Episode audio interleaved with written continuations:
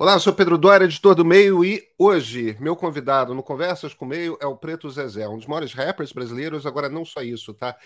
O Zezé é também ex-presidente da CUFA e hoje conselheiro da CUFA, a CUFA, a Central Única das Favelas. A questão é a seguinte: a gente está novamente conversando sobre Supremo. O Supremo regulamentar a diferença entre usuário e traficante, pelo menos, pelo menos em relação à maconha, talvez talvez as outras drogas. A gente está novamente discutindo o problema da violência policial, uma violência policial que afeta principalmente as 18 milhões de pessoas que vivem em favelas no Brasil e que, olha, acontece no Rio de Janeiro, em São Paulo, com governador de direita, acontece no Ceará e na Bahia com governador de esquerda. Aliás, esse é um dos assuntos sobre os quais a gente conversa com o Zezé, porque porque, na verdade, não é só a direita que olha para a favela e, e, e, tenta compreender quem vive nessa favela de uma maneira completamente equivocada. A esquerda também compreende muito mal como pensa, como sente, como vive as pessoas que vivem em favela. E aí, e aí isso cria uma situação em que a política se torna incapaz de resolver o drama que é o drama essencialmente marcado de um país em que há duas classes de pessoas. Em que dois conjuntos de brasileiros recebem, por parte do Estado, por parte da sociedade, tratamentos muito diferentes.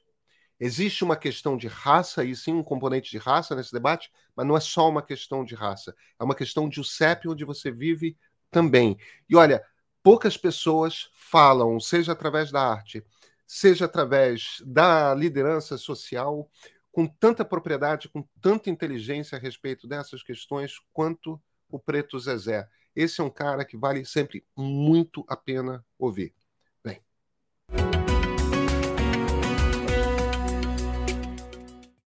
Preto Zezé, você não tem noção, cara. Há quanto tempo que eu estou querendo marcar essa conversa contigo?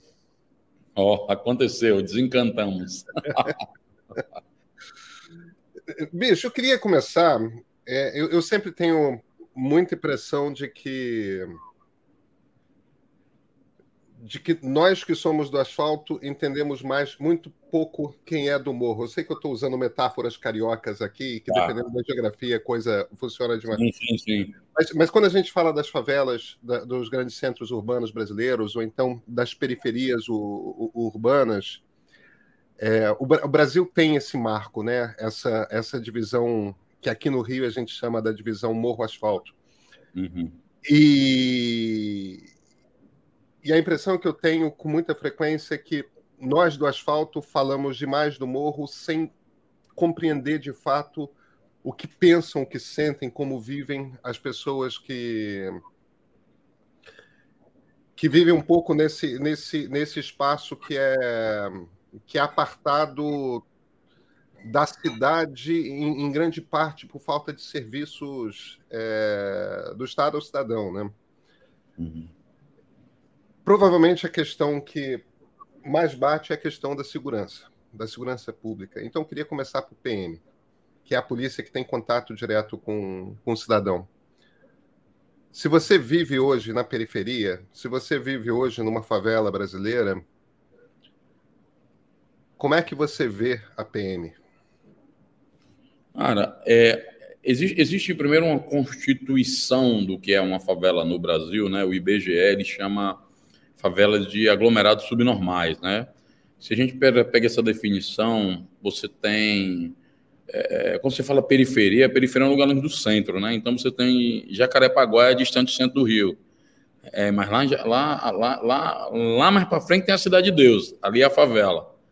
Né? Então, digamos que Jacarepaguá seja uma periferia, não, você não define o que é favela, você fala periferia. Quando a gente fez esse recorte de favela, e pegando em torno que o IBGE define como aglomerado subnormal, você vai para um número que tem quase 18 milhões de pessoas. Você teria ali um quarto estado, tem mais gente morando nas favelas do que um Rio Grande do Sul, por exemplo. E você tem ali um olhar para aquele território é, que nasce a partir da ausência de Estado, né, que é formado por gente que não quer morar mais perto de áreas de infraestrutura, gente que vem do interior, gente que está sem ter onde morar e vai ocupar um, montar um barraco, e foi se constituindo isso como esses grandes centros urbanos que a gente vê. E como o Estado está ali ausente, o que, que acontece? Acontece uma autorregulação daquele território e de desenvolvimento de soluções a partir da realidade que se vive. Nesse aspecto, quando você não constrói nenhuma intervenção de Estado, não possibilita com que as pessoas se socializem, não possibilita oportunidades, não possibilita que aquele lugar seja olhado como um ambiente de oportunidade e de cuidado, mas só veja como ele é um ambiente de custo e problema. Ou o setor privado muitas vezes olha como ambiente de caridade e não de você poder articular né, algumas possibilidades, você leva esse lugar. Aí tem uma construção histórica sobre esse território que tornou esse lugar quando você fala em favela, você vê como um lugar de medo, de violência, remete a tragédia, bala, fuzil e tal. Isso no imaginário geral, né? De quem é de fora. Nas pessoas que estão lá dentro, acaba acontecendo um processo em que é, as pessoas acabam sendo conviventes com grandes realidades de violência, seja por grupos facções criminosas ou grupos armados, como milícia e tal. E essa violência, ela acaba, é, em alguns lugares, servindo até de regulação da vida social das pessoas né, na ausência do Estado. E aí, quando você manda para esse lugar cheio de problemas, forças policiais para atuarem em problemas que não são da sua ordem, você vai ter um problema muito grande, porque você vai levar a polícia, né, digamos, as PMs, no caso, é quem vai mais nesse lugar, para trabalhar a lei e ordem no lugar onde reina a desordem e a injustiça. Então, não tem como intervenção ter um bom resultado.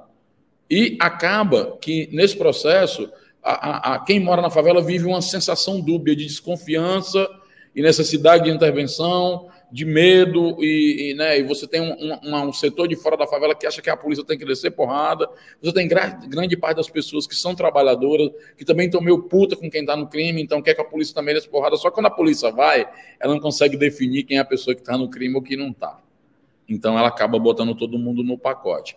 Isso por quê? Porque a formação da polícia apesar do que diz o juramento das polícias, de o cara defender a sociedade, com sacrifício da própria vida e tal, a lógica, na verdade, ela se baseia em, pro, em proteger propriedades. E esses territórios, desde a escravidão, as polícias vêm servindo para manter esses territórios sob constante vigilância e punição. Então, a, inclusive no Brasil, o único setor que não respirou a redemocratização são as polícias. Não é à toa que hoje elas têm as mesmas práticas da época, desde quando surgiram.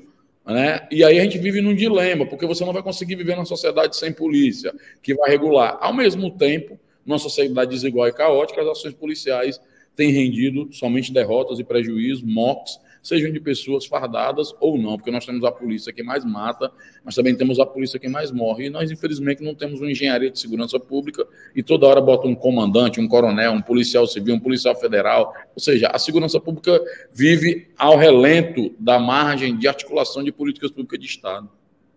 Agora, César, como é que. Porque essa, essa, relação às vezes é muito mais complexa, né? Com muita frequência o, o policial, o soldado o PM vive na favela, né? Sim. E, e, tipo, ele não é. Ele talvez esteja, quando esteja numa operação, numa favela que não é a dele, na qual ele não conheça ninguém. Naturalmente isso pode acontecer. Mas com muita frequência, até pela maneira como boa parte dos soldados PM são pagos no Brasil, ele não tem muitos lugares para viver, não. É, é, a vida é muito dura.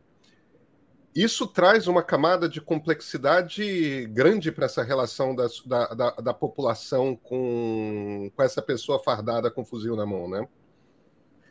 Cai, é, traz demais, porque assim, eu fiz até uma música rap, eu apanhei muito quando eu fiz essa música, que a ideia era fazer um conjunto de música quando eu cantava rap, agora eu sou um MC aposentado. A ideia era, o nome do, do negócio era Quebra-Cabeça, cara para porque eu queria entender essa, essa engenharia, essa, essa, essa complexidade. Eu tinha que juntar os cacos das coisas. Então, é, é, é, essa ideia de montar um disco com essas três faixas seria uma forma de poder entender e colocar dentro da música como era esse universo de um cara pobre que se torna policial por uma série de motivos que habitam ali o imaginário dele. É, que vai desde o cara ter sensação de poder, do cara achar que vai resolver os problemas mesmo sem entrar na polícia, vai dar fim na vagabundagem, uns caras honestos realmente que depois vê que a lógica é, é, totalmente contrária do que ele imaginou na cabeça dele. E do outro lado, o moleque da mesma favela, pobre, que também foi adentrou ao crime, e como esses dois se enfrentam numa guerra que ninguém ganha, porque só tem perdedores nessa guerra, porque são pretos e pobres, fardados ou não, morrendo numa guerra que não lhe pertence. Quando eu montei esse quebra-cabeça, é, ele surgiu porque a gente foi ver um. Aí no Rio de Janeiro, a gente estava gravando um documentário Falcão Minas do Tráfico. E eram 17 moleques que a gente estava acompanhando. E o 16 moleque morreu. E a mãe ligou para a gente cobrir o velório dele. E a gente foi lá. Quando chegou, tinham duas capelas e duas famílias chorando. Assim, famílias pretas. Você via ali o semblante, trabalhadores. E as mães no desespero pedindo o filho de volta, chorando, aqueles parentes, né? E a gente caiu assim para debaixo de uma árvore que estava muito quente, do lado das capelas. E aí colou dois caras do nosso lado, meu do Celso e do Bill. E aí a gente olha como olha a psicologia como é maluca. A gente perguntou se os caras eram de facção, o cara falou não, não era. Aí perguntou de qual era a favela, o cara também não é, de favela não. A gente mora em periferia, mas não é favela não. Então assim, na nossa cabeça o cara só podia se fosse bandido e favelado. E o cara não era duas coisas. Eu ele era o quê então? Ele era policial.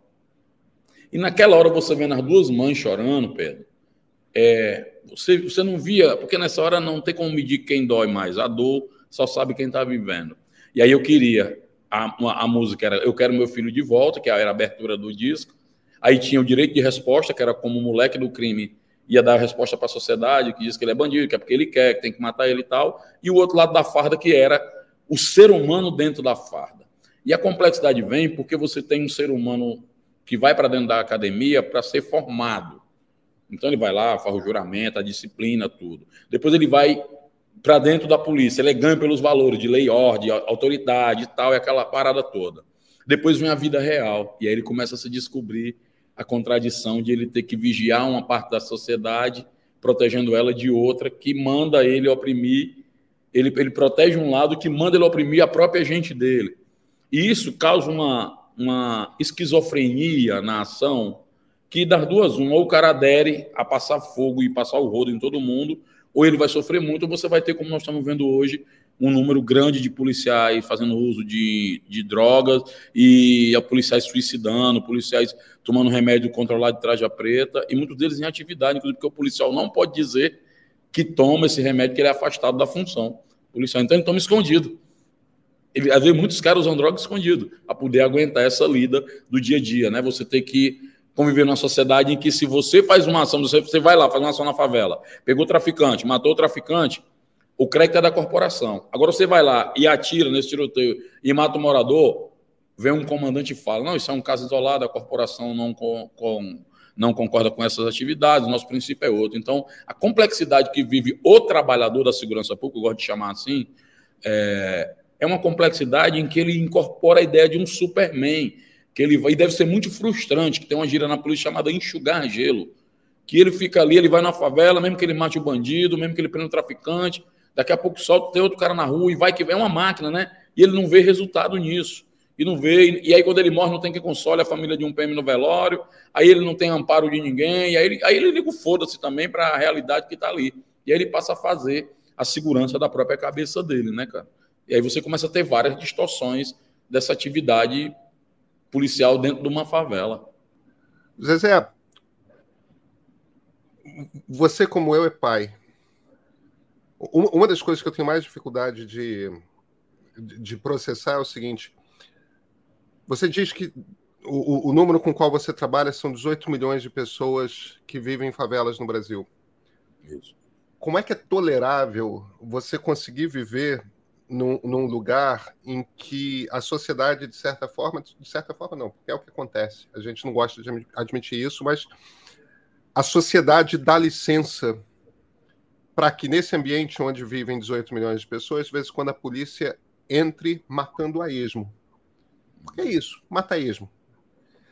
É, isso quer dizer que se você é pai, você é mãe e as vítimas principais são meninos na adolescência pretos, com muita frequência a gente está falando do seu filho, do filho da vizinha. É, se não é o seu filho, vai ser o, filho de alguém duas ruas à frente, duas ruas atrás.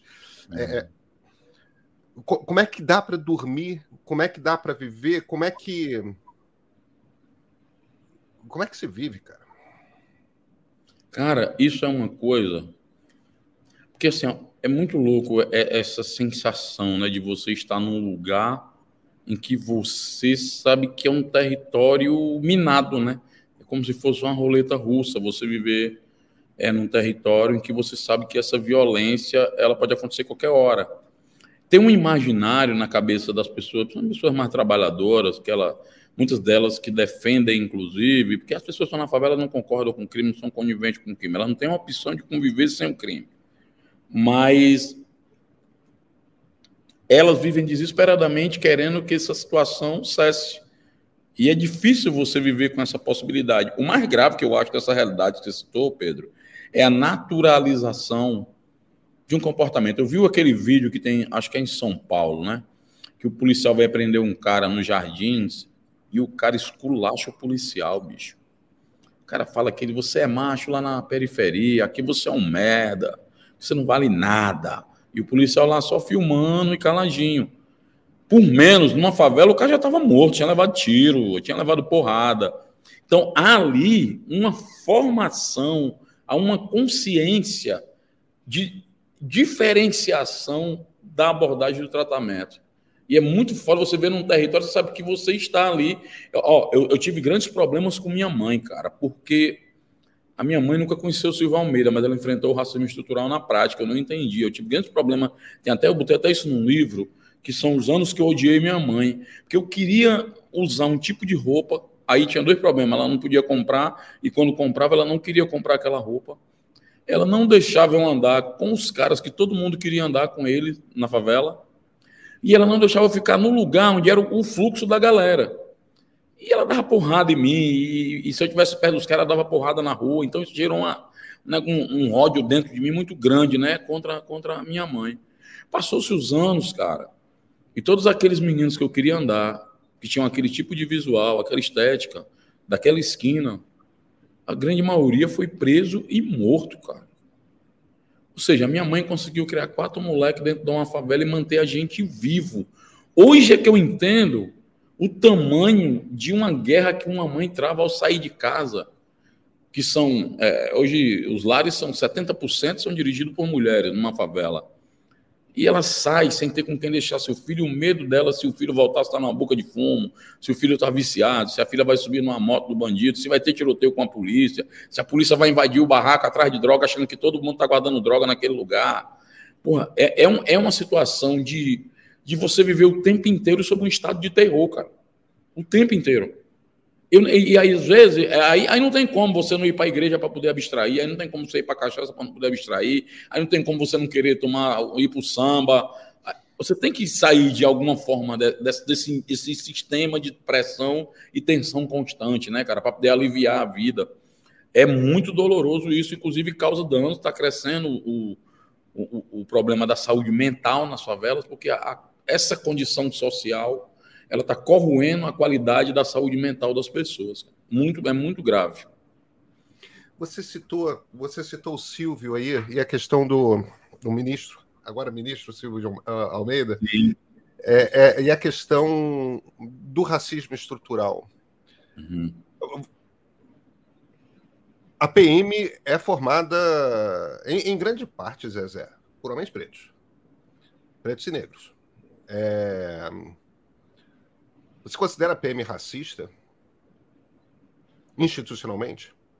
É, é porque no Brasil é engraçado, assim, a, a, o, o, tipo de racismo praticado no Brasil é aquele que, se perguntar isso, Pedro, numa sala de aula, num grupo religioso, num grupo de amigos na mesa de bar, perguntar, gente, quem acredita que existe racismo no Brasil aqui? Todo mundo vai concordar que ele existe. Eu faço até esse teste quando eu estou fazendo palestra. É impressionante. Todo mundo levanta a mão dizendo que tem racismo. Aí você pergunta, quem é racista aqui? Ninguém. Pode fazer esse teste. Ah. Qualquer lugar você vai ver. Então a pergunta é: onde é que nós escondemos o nosso racismo? Se tu chegar na corporação, os caras vão dizer que não tem racismo porque aí você questiona o elemento suspeito. Eles dizem que não tem elemento suspeito, tem um comportamento suspeito. Mas quando você olha para os manuais de formação do que seria uma pessoa de comportamento suspeito, vê lá um cara de capu, negão. Ou seja, existe um fenótipo do que é o elemento suspeito a pessoa perigosa. E a polícia, ao agir desta forma, e o fato de ser de negro, coloca um elemento a mais no racismo de tipo brasileiro, que é fazer com que o policial negro ele veja em outro negro numa favela um elemento suspeito. E aí não é, é aí é, é a crise maior para esse policial preto, porque ele passa a ter uma ideia de ódio contra seus próprios pares, ou seja, contra ele mesmo. É um alto ódio. Então deve ser uma doideira. Assim, eu converso muito com policiais pretos, o pessoal diz que os policiais pretos são os mais violentos, mas quando eu olho é, para os policiais pretos, eu converso com muitos deles e eu fico vendo assim, eles enfrentam também um racismo na corporação, que de tenente para cima não tem preto. É de sargento para baixo. Não recebe promoção. Tem cara que tem 30 anos de polícia, quase a vida toda lá, e não sai dali. Então eles também vivem agora com essa realidade, porque agora é mais fácil diagnosticar.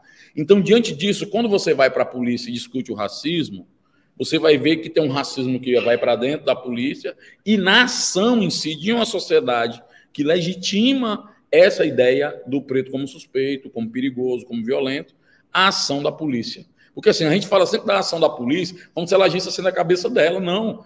Há um comportamento, há uma sociedade que legitima aquele tipo de comportamento do policial. Não é à toa que ele sabe se ele for meter a mão na cara ou invadir um apartamento no Leblon, vai dar um bolo grande, ele sabe, se ele for na favela e ele invadir, meter a mão na cara e fazer invasão de propriedade, lesão corporal, não vai dar nada. Ele sabe que a estrutura de classe, de sociedade funciona assim. Ele vai lá e executa essa estrutura, né? Ele é o braço. Eu costumo dizer na música que é o, é o, é o cão de guarda, né? Então ele vai lá para corrigir as falhas do sistema. E ele sim pratica a estrutura policial ela acaba reproduzindo essas práticas, porque é histórico, inclusive, né? Você tinha. É, eu fico imaginando o dia 14 de maio de 1888, Pedro. O dia seguinte do 13 de maio. Os pretos que tinham uma plaquinha andavam. Até hoje está no Código de Processo Penal o crime de vadiagem, cara. A vadiagem era simplesmente andar. Quem não tinha placa. Até hoje a polícia manda a gente ir para casa porque você está sem o seu documento. Não existe nem na lei isso. Vai embora, está sem documento, vai embora. Ou então leva você para averiguação. Acontece também. Então, essas práticas, que são da época, da escravidão, inclusive, quando a gente começa a pesquisar e aprofundar, você vai ver que são coisas que têm uma raiz bem profunda. E a polícia reproduzindo esta prática.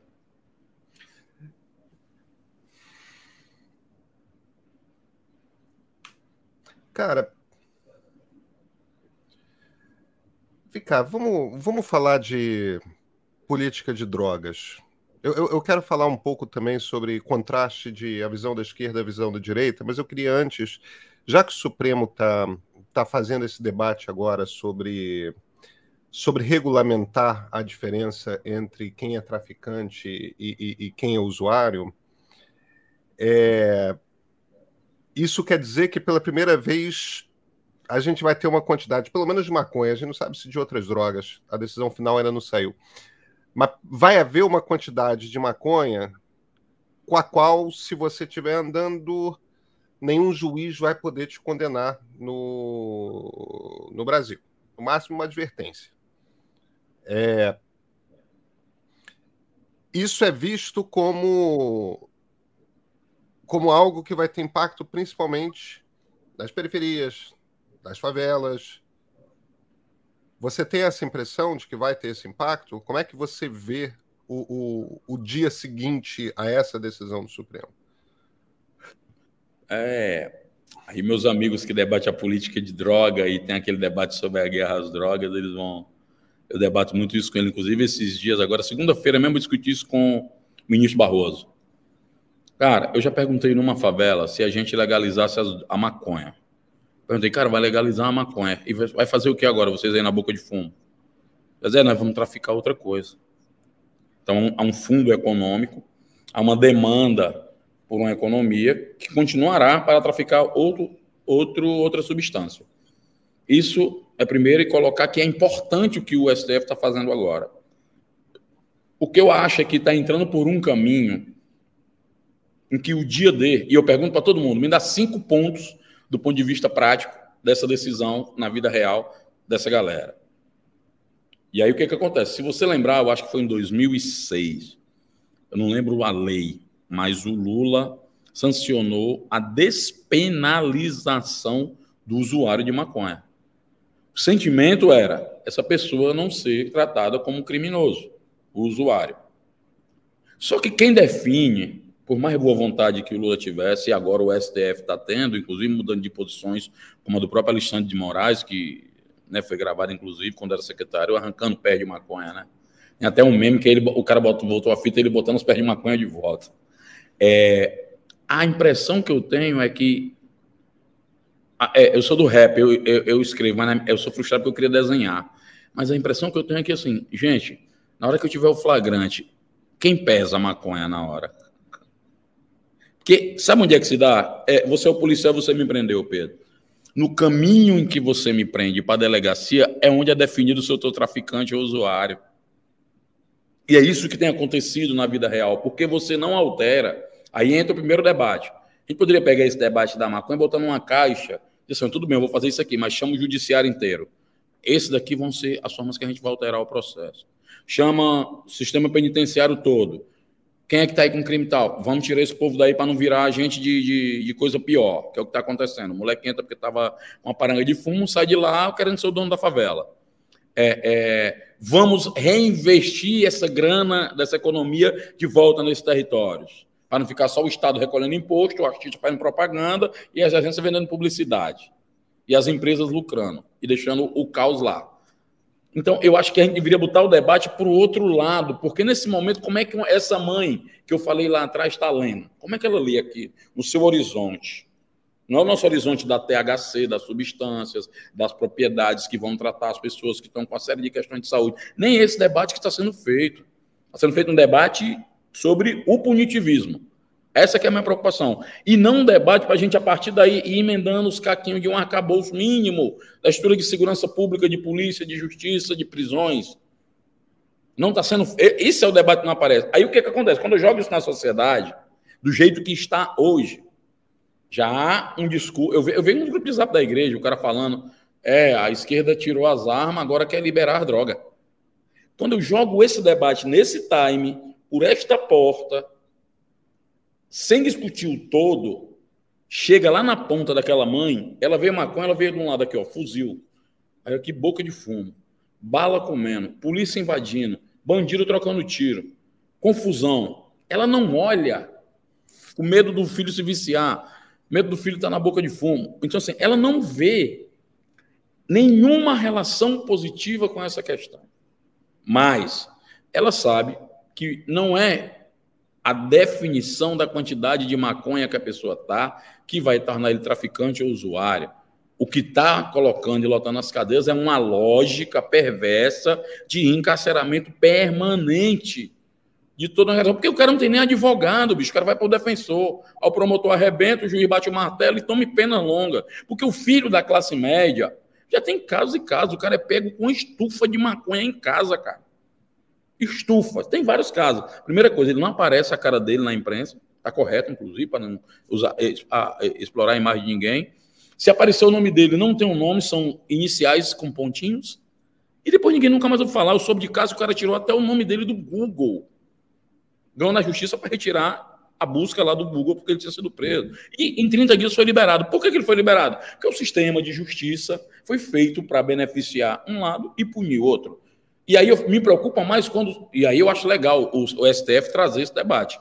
Agora, eu acho que o STF devia chamar, aproveitar que está legislando um tema tão complexo e, e que envolve tantas, tantas, tantas cadeias de complexidade, chamar outros setores da sociedade para discutir. Por exemplo, a gente tem que chamar o sistema, o próprio judiciário, inclusive, as varas de criminais, né? as varas que estão dando sentenças absurdas para que foi pego com um pouquinho de droga. O que, que aconteceu ali? Como é que foi aqueles processos? Ninguém nem sabe como foi, porque é o policial que chega na delegacia e diz, é traficante. E como o policial tem fé pública, é a voz do cara contra do policial. A minha preocupação é, o debate está indo no time perigoso do Brasil, está faltando outros pedaços para a gente pendurar nesse debate, e o meu medo é que a gente esteja tratando o câncer com metiolate. E aí, daqui a. Como passou seis anos que a gente saiu da, de, de saímos para a terceira população carcerária mundial, cara, perdendo para os Estados Unidos e para a China somente. E aí eu me pergunto, tá bom, definiu umas gramas, mas o judiciário vai, vai julgar como? Quem é que garante o policial? Se ele não bota mais umas graminhas e me, transforma em traficante. Agora mesmo foram pegos dois moleques, compraram 100 conto de fumo, cada um botou 50. Foram pegos. O moleque falou: não, não é para mim, a gente comprou para outro pessoal. O moleque nem soube que aí configurou o tráfico, cara. Compra e venda. Então, ele não sabe. Então, a minha preocupação é que esse debate, como vai chegar lá na ponta, é, onde, é tanta distorção pelo meio do caminho, que a intenção é boa aqui, o tema é importantíssimo para ser tratado, mas a gente não está. Eu não estou nem querendo um mundo perfeito, não, entendeu, Pedro? Eu queria que a gente abrisse mais o leque, trouxesse mais gente para a roda, para a gente discutir mais complexidade em torno disso, cara, porque é muito sério, o tema é muito sério. Mas que no fim das contas, o que você está dizendo para mim, a maneira como eu estou ouvindo o que você está me dizendo é o seguinte: ó, o sistema judiciário brasileiro é o seguinte ele é punitivista para quem é pobre, ele é punitivista para quem é preto, ele é garantista para quem tem grana, ou quem tem acesso ao poder. Não precisa nem ter é. grana, né, cara? É, é, é se você se você tem acesso às pessoas, se você consegue advogado, mas aí o sistema é garantista. Não, não, você não vai ficar encrencado na justiça brasileira se você tem um advogado, se, se você sabe falar bem porque você foi até a faculdade, se você o sistema é super garantista. Agora, para mais de metade da população, o sistema é punitivista para cacete. À toa, você vai cana. É, porque essa questão aí, por exemplo, de não, não é para mim, é para o outro, é, falta de educação, não no sentido de educação da, dos bons modos, mas educação do tipo, ele não tem mais vaga ideia de como que a lei funciona. É, uhum. Ele não entende que é melhor ele falar que é para ele. Sim. Entendeu? Que é o tipo da coisa que o advogado resolve. entendeu? Isso, é isso. É, é, o, o, o, moleque de classe média de 17 anos chega lá o advogado, o advogado não era para ele. E, e, e, vale o que o advogado falou e pronto, resolveu. É, é, já começa a resolver ali. É então, o, o, grande drama que a gente tem no Brasil é esse: é essa justiça que funciona de duas formas diferentes para duas classes diferentes de gente. É isso. E, e isso e, e, e, esse foco que você está falando está intocável nesse debate. Tu é, vai tá querer, é como se tivesse um cano furado, ao invés de consertar o cano para que a água não vaze, nós estamos enxugando o chão.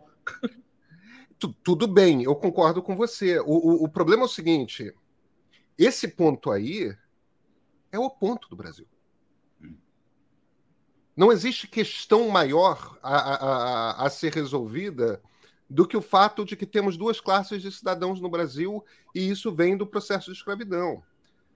Então, eu não estou querendo que você resolva o Brasil, Zezé, mas eu, eu, tenho que inevitavelmente perguntar: a solução passa por onde? Porque o seu trabalho é um bocado esse, né? É, é, o que é ser presidente da CUFA se não tentar fazer com que um Brasil primeiro reconheça que ele é um país onde há duas classes de cidadãos e faça alguma coisa a respeito disso. Qual é o caminho? Eu acho que a primeira coisa seria a gente, cara, fazer um grande pacto. Estou falando de coisas que estão ao alcance da mão, tá? tá? vou te dar um exemplo. Eu vou pegar um caso prático. Hoje, a partir de 6 horas da tarde, sexta-feira, o 190 da polícia vai tocar mais ou menos de cada 10 ligação, mais da metade serão para uma chamada sobre embriaguez e desordem. Quando você abre essa categoria de ocorrência, dentro da embriaguez e desordem está um cara bêbado batendo na mulher e nas crianças. Antigamente, quando não tinha Maria da Penha, minha mãe, inclusive, chamou várias vezes a polícia para acalmar meu pai lá em casa, porque ele tomava umas cachaças. A polícia vinha, dava uma sacudida, passava até feito da cachaça, viu que o cabo ficava mais manso. Com a Maria da Penha, a mulher não pode chamar esse policial, tá? Porque segunda-feira o cara vai para o presídio na Maria da Penha. Aí quebra a economia que a mulher depende, aí ela não denuncia, fica com a violência em casa até terminar em feminicídio, mesmo com a Maria da Penha né, vigente. E aí o que, que acontece? O policial nessa lógica que a gente citou agora, da abordagem diversa para classes diferentes, ele vai na favela nessa, nessa, nessa ocorrência, primeiro que ele não foi preparado para esse tipo de ocorrência. Logo, a, a preparação é de guerra, não é de prevenção e proteção à vida, é de guerra. Então ele vai para essa ocorrência, preparado para a guerra. Ele vai invadir a propriedade para pegar o cara. Ele vai ter que neutralizar o cara de alguma forma. Nesse caso, vai ter que usar força. Termina geralmente em lesão corporal que a negada não vai com carinho, né? O cara vai lá. Nessa lesão corporal se envolve a mulher e as crianças. Quando chega na delegacia, Pedro, olha como é a loucura, cara. O cara que estava causando todo o caos, seis horas com a cabeça cheia de cachaça, virou vítima por invasão de propriedade, lesão corporal da polícia. A mulher e as crianças viram testemunhas de acusação e, de, e defesa do marido bêbado, e o policial que foi atender a ocorrência vira réu, cara. Porque você não consegue minimamente imaginar uma sociedade que, por exemplo, proteja essas crianças. Eu estou falando de creche, política de infância. Não estou falando de nada do outro planeta, certo? Grupos que protejam essas mulheres. Eu também não estou falando nada do outro planeta. É dinheiro nessas mulheres, é trabalho psicológico, é assistência, é movimento de mulheres dentro de favela, umas cuidando umas das outras. É uma política de proteção dessas mulheres. Uma política de regulação, sim, do álcool, porque é o álcool que vai desencadeando. Aí o cara fala, ah, mas aí vão fechar a baça na favela. Foda-se, na favela que as mulheres estão morrendo. Estão levando porrada. Então eu sei, na Suécia, por exemplo, tem briga de movimento feminista para fechar depósito de bebida. Porque quanto mais o depósito fica aberto de bebida, é mais porrada nas mulheres. Então, eu estou falando só de coisas ao alcance da mão, tá? Vamos passar nos bares, dona Bev, vem cá, vamos agora criar uma rede aqui de bar de responsa. Tal hora a gente para, vamos ter campanha educativa. Alcoólicos Anônimos, não sei o que estou dizendo, tem várias experiências de tratamento de alcoólico. Eu também não sou só de prender os caras. Eu acho que tem que cuidar das pessoas. E cultura de mudança de valores. Falei disso para quê? Para trazer para onde começa. Por onde começa? Primeiro, tirando esse foco de que a justiça que vai resolver tudo. Não vai. Vou dar um exemplo. Você se perguntar, legalizar a maconha, fazer o quê? Eu vou traficar outra coisa. Então, tu põe o quê no lugar? Mas, esse tipo de atividade. Olha, você vai numa favela hoje, cara, e pergunta cinco prioridades. A maconha não vai aparecer. Vamos pegar dez. A maconha não vai aparecer. Então, esse debate não é, um, não é uma questão do processo. Né? Não é por isso. A gente sabe que é o julgamento baseado em cor, classe e CEP que está em questão. Esse debate não está sendo feito nesse debate das drogas. Isso, para mim, é o mais grave. Quando você tira esse debate da lógica punitivista, criminal, policial e leva, por exemplo, para a ausência de política pública, para a ausência de Estado naquele território e joga de novo a solução como se fosse a solução de uma canetada de quantidade de grama, bicho, é muito simplista para você imaginar que vai resolver um problema, por exemplo, de superencarceramento. Você não vai conseguir, porque é uma, é uma, atividade econômica a venda dessa substância, que o Estado, inclusive, passa agora a comercializar, e essas pessoas que tinham essa economia lá, que é outro problema mais profundo. Você tem uma dona Cida que tem um restaurante. Quando tem baile funk, que o nego está lá vendendo a droguinha dele lá, ela é evangélica, Pedro, mas ela vive da economia do baile funk, que vende a droga. O seu Oscar, que é o mecânico, ele que conserta a moto da negada, o carrinho. Ou seja, existe uma economia bandida naquele território que esse debate também não está sendo feito, digamos, o do royalty da droga. Porque se é verdade que essa droga causa essa guerra, morte, sofrimento na família, como é que nós não vamos discutir? Ah, gente, a economia disso aqui é para quê? Ah, vamos tirar, essa economia gera tanto. Porque está todo mundo falando agora o debate econômico, né? O mercado da cannabis e tal. Mas esse mercado vai ficar na mão de quem? As pessoas que morreram e sofreram nessa guerra, policiais, moradores de favela, que morreram nessa guerra que não é nossa. Vai para a mão de quem esse dinheiro? Vai para o Estado fazer o quê com esse dinheiro? Vai voltar para esses lugares? Não vai. Então, assim, eu acho que tem tanto ingrediente de debate por onde a gente começa. Sabe, um grande mutirão hoje não é uma coisa fora da mão, não. O STF podia puxar uma grande caravana junto com o CNJ. Falei isso, inclusive, com o ministro Barroso. Ele disse: me traga ideias práticas. Eu disse: começa um mutirão de tirar os, os crimes leves de dentro da cadeia põe tornozeleira, começa a chamar o setor privado para empregar, começa a votar legislação que ajude a, a, baixar a taxa tributária e quem empregar preso. Tem que ter uma empresa favela logo, que é todo mundo ex, ex é, é egresso do sistema penitenciário, cara. Reincidência zero. Os caras conseguiram toda a gestão de uma empresa de logística. O presidente da CUFA de São Paulo, Marcivan, é um cara que passou 10 anos preso, é um líder nato. Cara genial, um cara que coordena, mobiliza, comanda. Ou seja, tem, tem que chamar a conversão desse IOS crime para o IOS uma pessoa boa para a sociedade. Porque a ressocialização, parece que o cara foi socializado uma vez, deu errado e estamos ressocializando. Mentira. O cara não foi socializado nenhuma e não pode nem chamar de ressocialização, porque ninguém, o cara não foi socializado a primeira vez. Pô. Então você tem várias ações ao alcance da mão, volto de novo, que a gente poderia começar e montando os cacos. Hoje já tem muita experiência na sociedade. É só juntar. O problema é que sempre procura-se uma ação de um protagonismo único de alguém que quer resolver na tora. Procura-se uma coisa emergencial, um espalhafatoso, que na verdade faz mais fumaça do que fogo. E a gente fica ali meio perdido num debate que não chega na base da sociedade. A minha preocupação é como é que isso está chegando. Está chegando às pessoas, não é como que vai resolver o problema. Outra coisa, fazer assim, ah, vou tirar o cara da cadeia. Tá bom. As pessoas, as pessoas, tão, as pessoas na base popular estão querendo que os bandidos vá preso e fiquem lá para sempre. Então, assim, como é que nós vamos exercitar essa discussão de desencarcerar? Quem é que vai sair? Porque o trabalhador, a pessoa, ah, como é que o pobre de favela é, é, o pobre de favela ele é, ele é conservador na questão do valor, mas digamos que ele é social-democrata na sua demanda de vida. Seja ele evangélico, macumbeiro, espírita, católico, apostólico, romano, não, prote... não praticante, ele precisa de uma UPA, cara, precisa de uma linha de ônibus, de um posto de saúde, de uma quadra de esporte. Esse é um projeto, ao invés de estar discutindo o decibel do grito do cara na igreja dele. Então, esse trabalhador, ele tende a aderir uma agenda Muitas vezes eu estou vendo agora, nego trocando, é, é, a mulher pega uma delegacia. Eu, eu, eu, convivi com o secretário de segurança aqui no Ceará, doutor Roberto, a gente foi para uma favela, a gente ele levava vários secretários juntos. E ele confrontava, eu conversava muito com doutor Roberto, vamos levar vários secretários. Para quê, presidente? Quando a mulher pediu uma delegacia, o senhor pergunta se tem um, um, um CRAS. Pergunta se tem uma quadra de esporte, lá do secretário de esporte. Pergunta se tem um, um, uma, uma, área, agendas culturais no, no, território. Não. A mulher, a mulher trocou uma agenda de direitos. Olha como nós estamos indo, por uma agenda de lei e ordem. Essa é a minha preocupação hoje. Desse debate empurrar mais ainda a sociedade para a agenda de lei e ordem e a gente não discutir uma agenda de direitos. Maravilha. Vamos, vamos falar então dessa, dessa ideologia da pessoa que vive na favela. É, eu tenho um, um bocado essa impressão de que, do ponto de vista de valores, a gente está falando de um brasileiro mais conservador, como, aliás, é a maioria do Brasil. É, eu, pessoas para quem a, a, a, religião tem um papel muito importante na vida.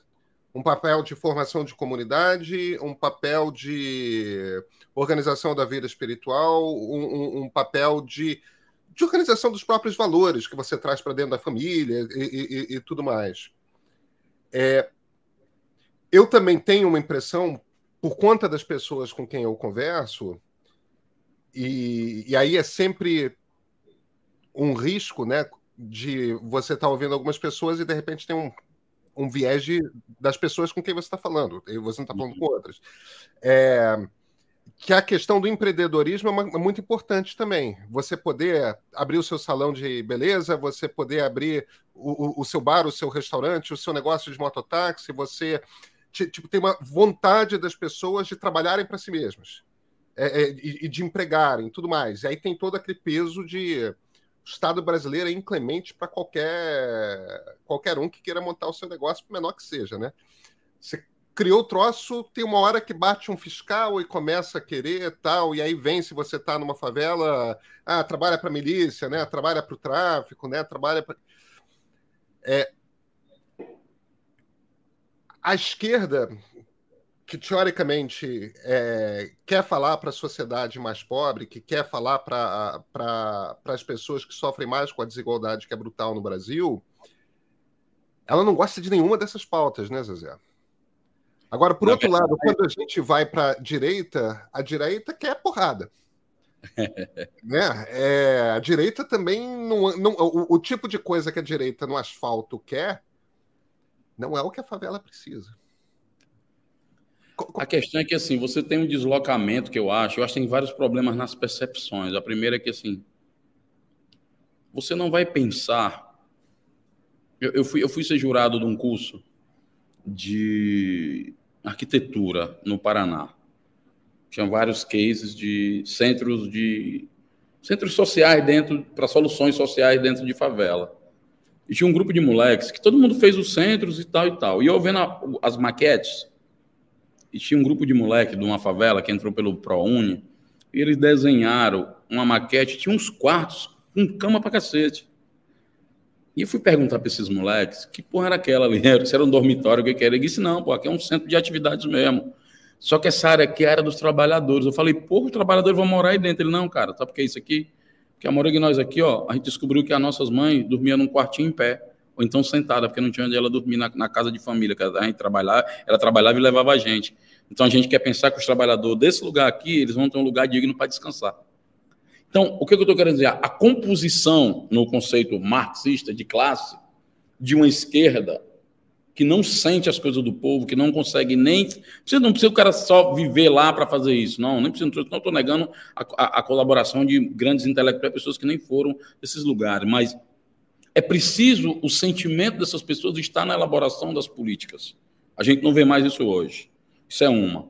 É, a outra coisa, e, e, isso é importante porque você vai ter que sentir. Eu não sou partidário daqueles caras que acham que assim, ah, os cara, a academia só tem playboy, os intelectuais não prestam. Eu não sou desse tipo de bonde que faz apologia à ignorância. Não sou negacionista, pelo contrário, eu acho que se os intelectuais estudam, se, se dedicam a pensar, a produzir conhecimento, é importante para mim que estou na ação prática, aprender com isso, para minha ação prática ser mais qualificada. Ao mesmo tempo que a minha ação prática, as reflexões que eu produzo lá no meu cotidiano real, também influenciam na elaboração teórica dos intelectuais dos pensadores. Pô. Se eu crio esse ecossistema de aprendizado, fica melhor. Esse é o ponto 2 dessa relação. O ponto 3 é que eu acho que Faz tempo que não existe um projeto de, de debate sobre um projeto de país, né, cara? Virou um projeto de poder, de partido, de pessoas. E se reveza. Isso é de todos os lados, inclusive, né? É, e a outra é que a realidade social brasileira ela impõe uma agenda em que, por exemplo, ah, o pessoal dizia no início, ah, o Bolsonaro é um projeto das elites. A gente foi ver na favela do Brasil, a pessoa de favela votando no Bolsonaro. Eu posso até discordar que ela vote no Bolsonaro, e é legítimo, como discorda quem vote no Lula. O que eu não posso desprezar é a motivação das pessoas. A pessoa tinha uma motivação que ela não acreditava nas notícias que vinham da imprensa. A pessoa tem uma motivação de que a justiça só julga, não julga direito. As pessoas não acreditavam puto com o mundo político. Então, todo esse sentimento de indignação foi capitalizado transformado em engenharia para poder atrair esse público. E mais, se você olhar na base popular, é, idosos, policiais, evangélicos, são grupos extremamente rejeitados na sociedade, cara. Agora não, agora porque virou maioria, está de bolo e tem amparo político, eles estão tendo eco. Mas se você olhar a população negra, por exemplo, é, os caras ficavam tudo em choque. Ah, mas como é que um cara negão vota na direita? Ele tem tudo para votar, ele quer prosperidade. Ele quer organizar a família dele direito, que ele não tem. A escravidão foi cruel. Não deixou propriedade, não deixou família e não deixou nem escrever tradições. Então, você olha, inclusive, TFP, né? Tradição, família e propriedade. É, é, esses valores são muito caros para grande parte da população. Isso configura um, um, uma agenda social, cara. E mesmo o crente, o macumbeiro, o espírito, ele sabe que o boleto dele não vai ser arrebatado, ele vai ter que pagar o boleto no final do mês. Vai chegar a conta da água e da luz. Aí ele quer alimentar os filhos, quer botar dinheiro no bolso. O nome empreendedorismo, quando a gente fala, é, agora é esquizofrenia, porque no governo federal agora do PT tem a Secretaria de Micro e Pequenas Empresas e Empreendedorismo.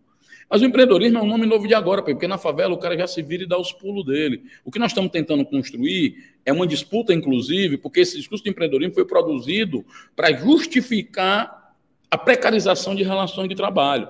Quando eu estou falando de empreendedorismo, eu estou falando de outra perspectiva. Eu estou falando de capitalizar e criar uma grande rede dessa que já acontece dentro do território, de qualificar, de pegar essa riqueza, esses 202 bilhões que as favelas produzem por ano, que é o PIB do, do Paraguai e da Bolívia, somados ou do Uruguai sozinho, e como é que essa riqueza fica. As empresas estão indo lá e pegando esse dinheiro. Eu quero discutir com as empresas como é que parte desse dinheiro fica lá. A pessoa, ah, mas isso você está vendendo a favela para o sistema. Eu não estou vendendo. O cara já tem conta no banco ele já tem conta na, na, na, empresa de telefonia, ele já, ele já compra televisão de marca X. O que eu estou dizendo é que essas marcas, essas empresas, esse serviço, têm que ter uma relação de partilha dessa riqueza que eles, que eles fazem com a favela. É isso que eu estou tentando conduzir, um tipo de relação. Não é, não é o processo revolucionário da tomada do Estado e, do, e da divisão dos, do, do, dos meios de produção. Eu estou te falando do, do enredo mínimo para me poder com, com, conseguir uma agenda de unidade num ambiente que é diverso, pô uma família de cinco pessoas. Tem um que não gosta de política, o outro que vota no, na esquerda, o outro que vota na direita, o outro que fica meio vai com as outras, e o outro que vai na onda. Numa mesma família, você imagina numa sociedade. A pessoa, quando vê a pessoa preta, acha que é um pacote de biscoito, todo mundo igual. É não. Tem um crente macumbeiro, o um crente conservador, o preto que é do terreiro, o preto que não é de nada, o cara que tosse um time, outro tosse outro. É todo mundo diferente. Tem o preto que gosta de agenda de polícia, o outro que tem ódio à polícia. E, e vai, como todo mundo, como todos os grupos. Então, acho que essa visão do, da, da classe social como uma coisa homogênea, eu acho que isso também aliena muito uma proposta, digamos, progressista para discutir. E outra coisa que eu acho que o progressismo não quer discutir. Numa sociedade desigual injusta e, e, e produz tanta violência, é necessário discutir uma agenda de lei e ordem, sim. Dentro de valores civilizatórios, dentro de questões, mas você vai ter que ter lei e ordem. O que eu estou vendo é que não tem a agenda progressista, não tem uma agenda hoje que enfrente a violência, e o que ela pratica é o que ela critica. Por exemplo, eu estou vendo esse debate da polícia matando as pessoas. Eu vejo com o jeito que as pessoas falam quando morre gente em São Paulo ou no Rio, mas aí tem uma certa receio de falar o que acontece na Bahia, porque a agenda pública da sociedade está sequestrada pela política, está servindo a conveniências político-partidárias, não a sociedade. Quando eu me relaciono institucionalmente com o governador, não é o governador do PT ou do PSDB, não é o Tarcísio do PL ou, ou, ou, ou eu, mano, aqui do Ceará do PT. Eu, eu me relaciono com o governo do Estado, eleito por toda a sociedade, que depois do processo eleitoral deixa de ser do partido X ou Y, de esquerda ou direita, e vai ter que fazer gerência de receita pública. Essa clareza, hoje também, eu acho que impede com que a gente produza engajamento da sociedade. E aí o povão tem o quê? A noção de política é votar a democracia é de dois em dois anos para uma urna. Depois daí esquece. Então você pergunta, tem pesquisa. Você votou em quem? Não lembro. Não sei que eu votei. O cara não vai tratar uma dor de dente, uma dor de barriga num açougue. Mas política ele vota de qualquer jeito, cara. A gente tem que trazer de volta que a, a, a política, as pessoas empoderam. Hoje ninguém quer. Você tem que ter um pensamento aparelhado você vai falar de economia, não pode. Você vai falar de lei e ordem, não pode. E você fica nesse debate mais cosmético do, do da gramática, né, dos nomes, do, do, do, termo. Quando, na verdade, isso é uma não questão, cara. Desculpa. Eu, eu fui para um debate agora, o pessoal, ah, mas é porque a CUFA é, devia ser mais preta. Eu falei, amigo, você sabia que a CUFA tem cota para branco? Ah, não, sabia não. É porque a gente não faz disso um enredo. Não precisa desse palanque, não precisa me afirmar por ele. Eu sabia que a CUFA não pode ter presidente do, do, do Rio de São Paulo? Enfrentar a desigualdade regional, que tem que ser homem e mulher. Só que a gente não faz disso um tema, porque o tema central é que o cara está sem emprego, sem comida. Sem isso, essa base, cara, sem essa base concreta, material da vida, não tem espaço para ideologia, Pedro. Não tem. Eu vi durante a pandemia os caras dizendo assim: ah, esses empresários que estão doando são tudo da direita. Eu falei, tudo bem, mas a fome do povo não tem posição política. A fome é a fome, cara. Então, assim, eu acho que falta é, esses elementos um pouco discutir a comunicação, né, de chegar mais ali para perto. Eu fico vendo assim, não, gente, agora vamos reconectar com as massas. Cara, se, se a gente desconectou agora aqui da câmera. A primeira coisa que o Olavo procurou foi onde caiu e explodiu a porra do negócio.